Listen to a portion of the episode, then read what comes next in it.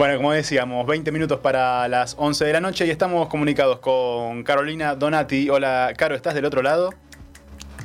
Hola, sí, ¿cómo andan? ¿Cómo andas, Che? Buenas noches.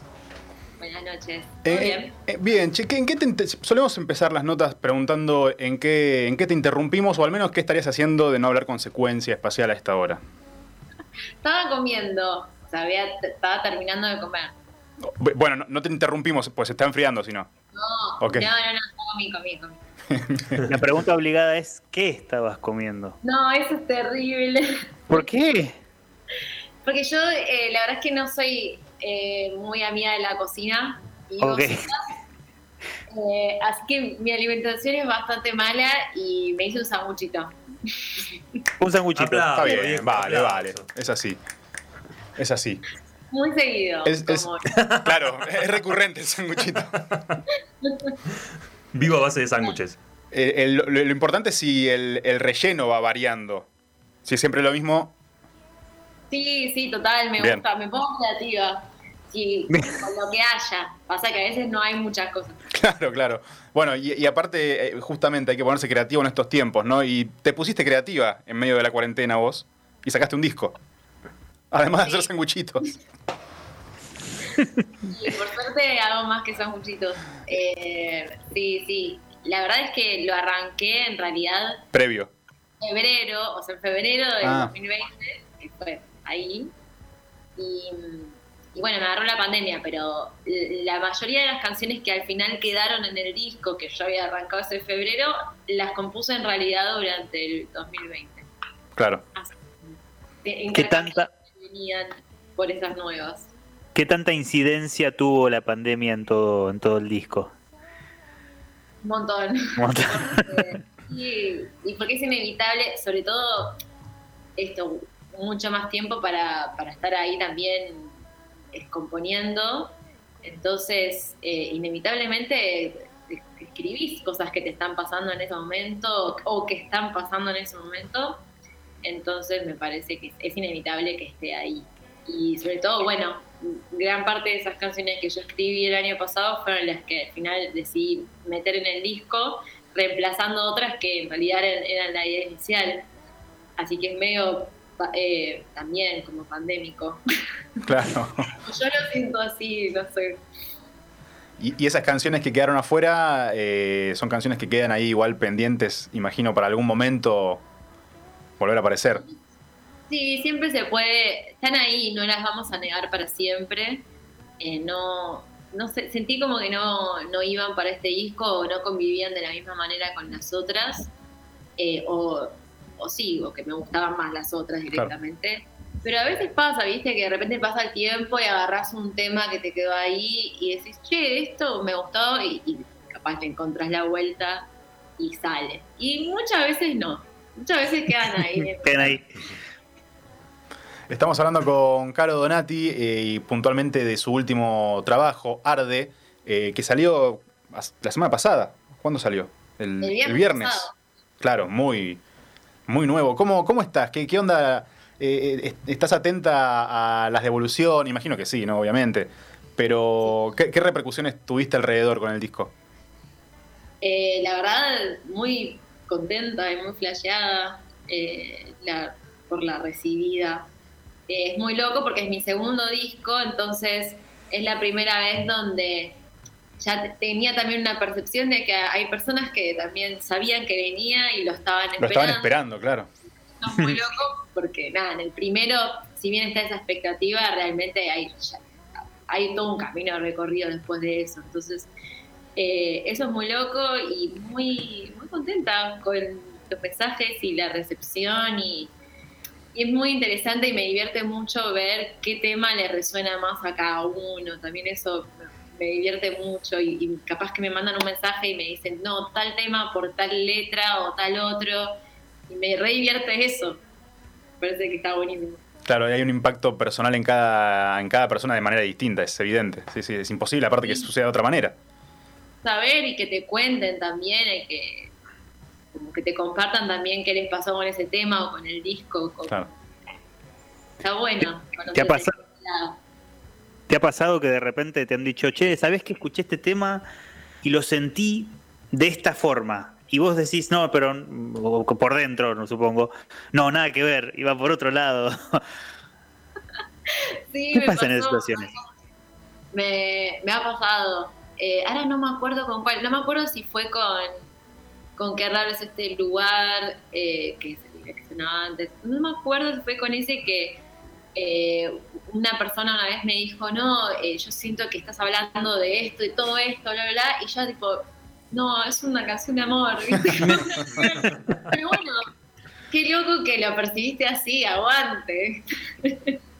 Claro, ahí, se ven en juego un montón de cosas eh, también de lo que le pasa a la persona misma, ¿no? Y toda su bagaje y todo lo que tendrá por detrás y, cómo interpreta lo tuyo.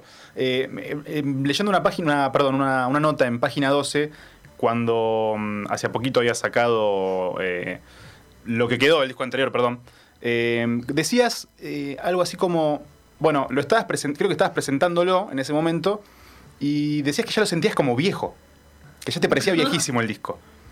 Qué terrible. Eh, bueno, pero eh, no sé, lo sentí como de la mano también con esto de las canciones que quizás hoy no van y mañana sí. Eh, estás, está bien, estás, el viernes salió tu último, Arde salió tu último, último trabajo. ¿Ya lo sentís viejo o todavía no? Qué buena pregunta. Y qué loco que, me recuerdes que yo dije eso en ese momento, porque no me acordaba. y es muy loco porque me, suena, me suena esa sensación, la siento un poco.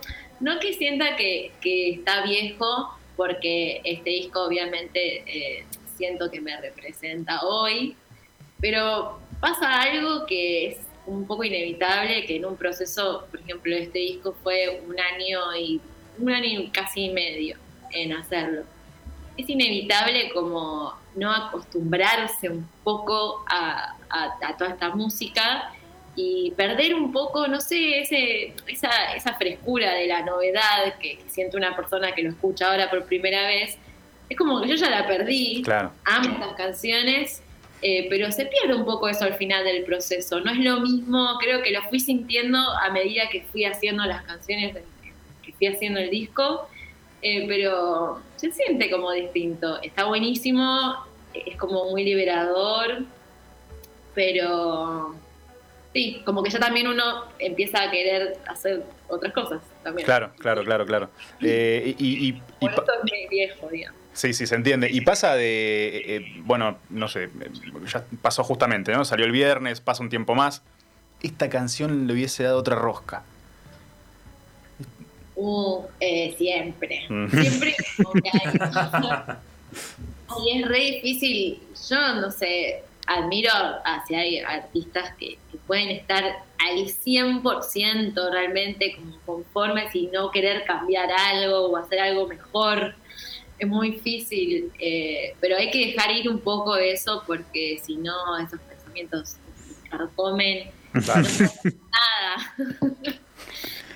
Eh, pero sí, seguramente eh, haya cosas que, me hubiese gustado hacer diferentes de Arden hoy, pero no las cambiaría.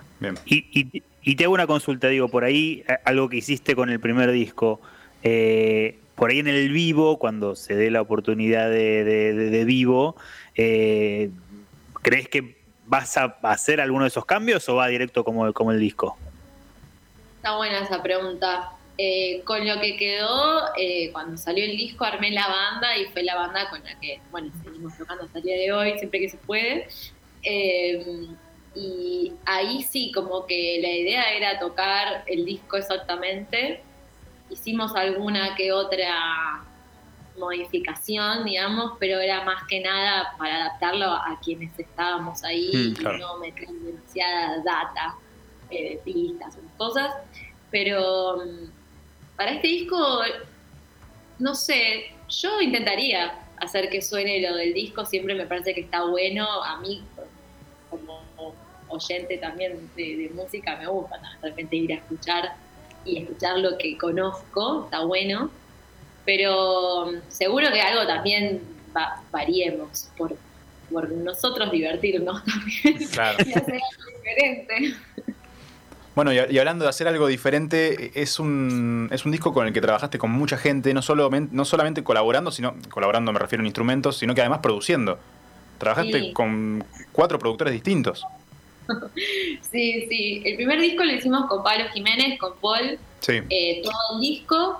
Y en este lo convoqué a Paul, arrancamos primero, eh, arrancamos los dos. Que es como el, es el que más produjo, el que más canciones produjo, ¿no? Él produjo cuatro canciones, la mitad del disco. Em, pero bueno, a medida que fuimos avanzando también yo le dije como que tenía ganas de, abrir un poco el juego y, la experiencia de producir y agarrar mis canciones con otras personas que tienen otros estilos, otras visiones y ver qué pasa. Pues me parece que es clave disfrutarlo y, jugar y, crear y ver qué pasa. Así que eh, ahí como que a Yago Escribá, a Juanito el Cantor y a Cherno Roskin y, bueno, de acuerdo a la canción y cómo yo sentía que podía ir mejor con cada uno, les propuse y, estuvo buenísimo porque salió, salieron cosas que, si hubiésemos hecho solo con Paul, obviamente no hubiesen salido, hubiesen sido diferente. Eh, y estuvo re bueno experimentar eso y, ver que las canciones también podían ir por ahí. ¿Qué tanto, eh, qué tanta adaptación de tu parte tuvo que haber para trabajar con diferentes personas? Cada uno tiene lo suyo, ¿viste? Em, ¿En qué sentido? O sea, en el sentido del trabajo del día a día. Y es día a día y el escuchar cosas, qué sé yo, por ahí de repente vienen y te dicen algo y, no estás tan de acuerdo o... Eh, y, por ahí con, Paul, que tenías más confianza porque ya venías trabajando el disco anterior, era otra cosa. Eh, pero con los demás, por ahí era diferente. Sí, es cierto, es muy buena por la pregunta porque es como, creo que hay como una adrenalina cuando se empieza a producir con alguien, creo que del lado del productor y del lado del artista, de los dos lados, como a ver cómo va a qué va a suceder de esto.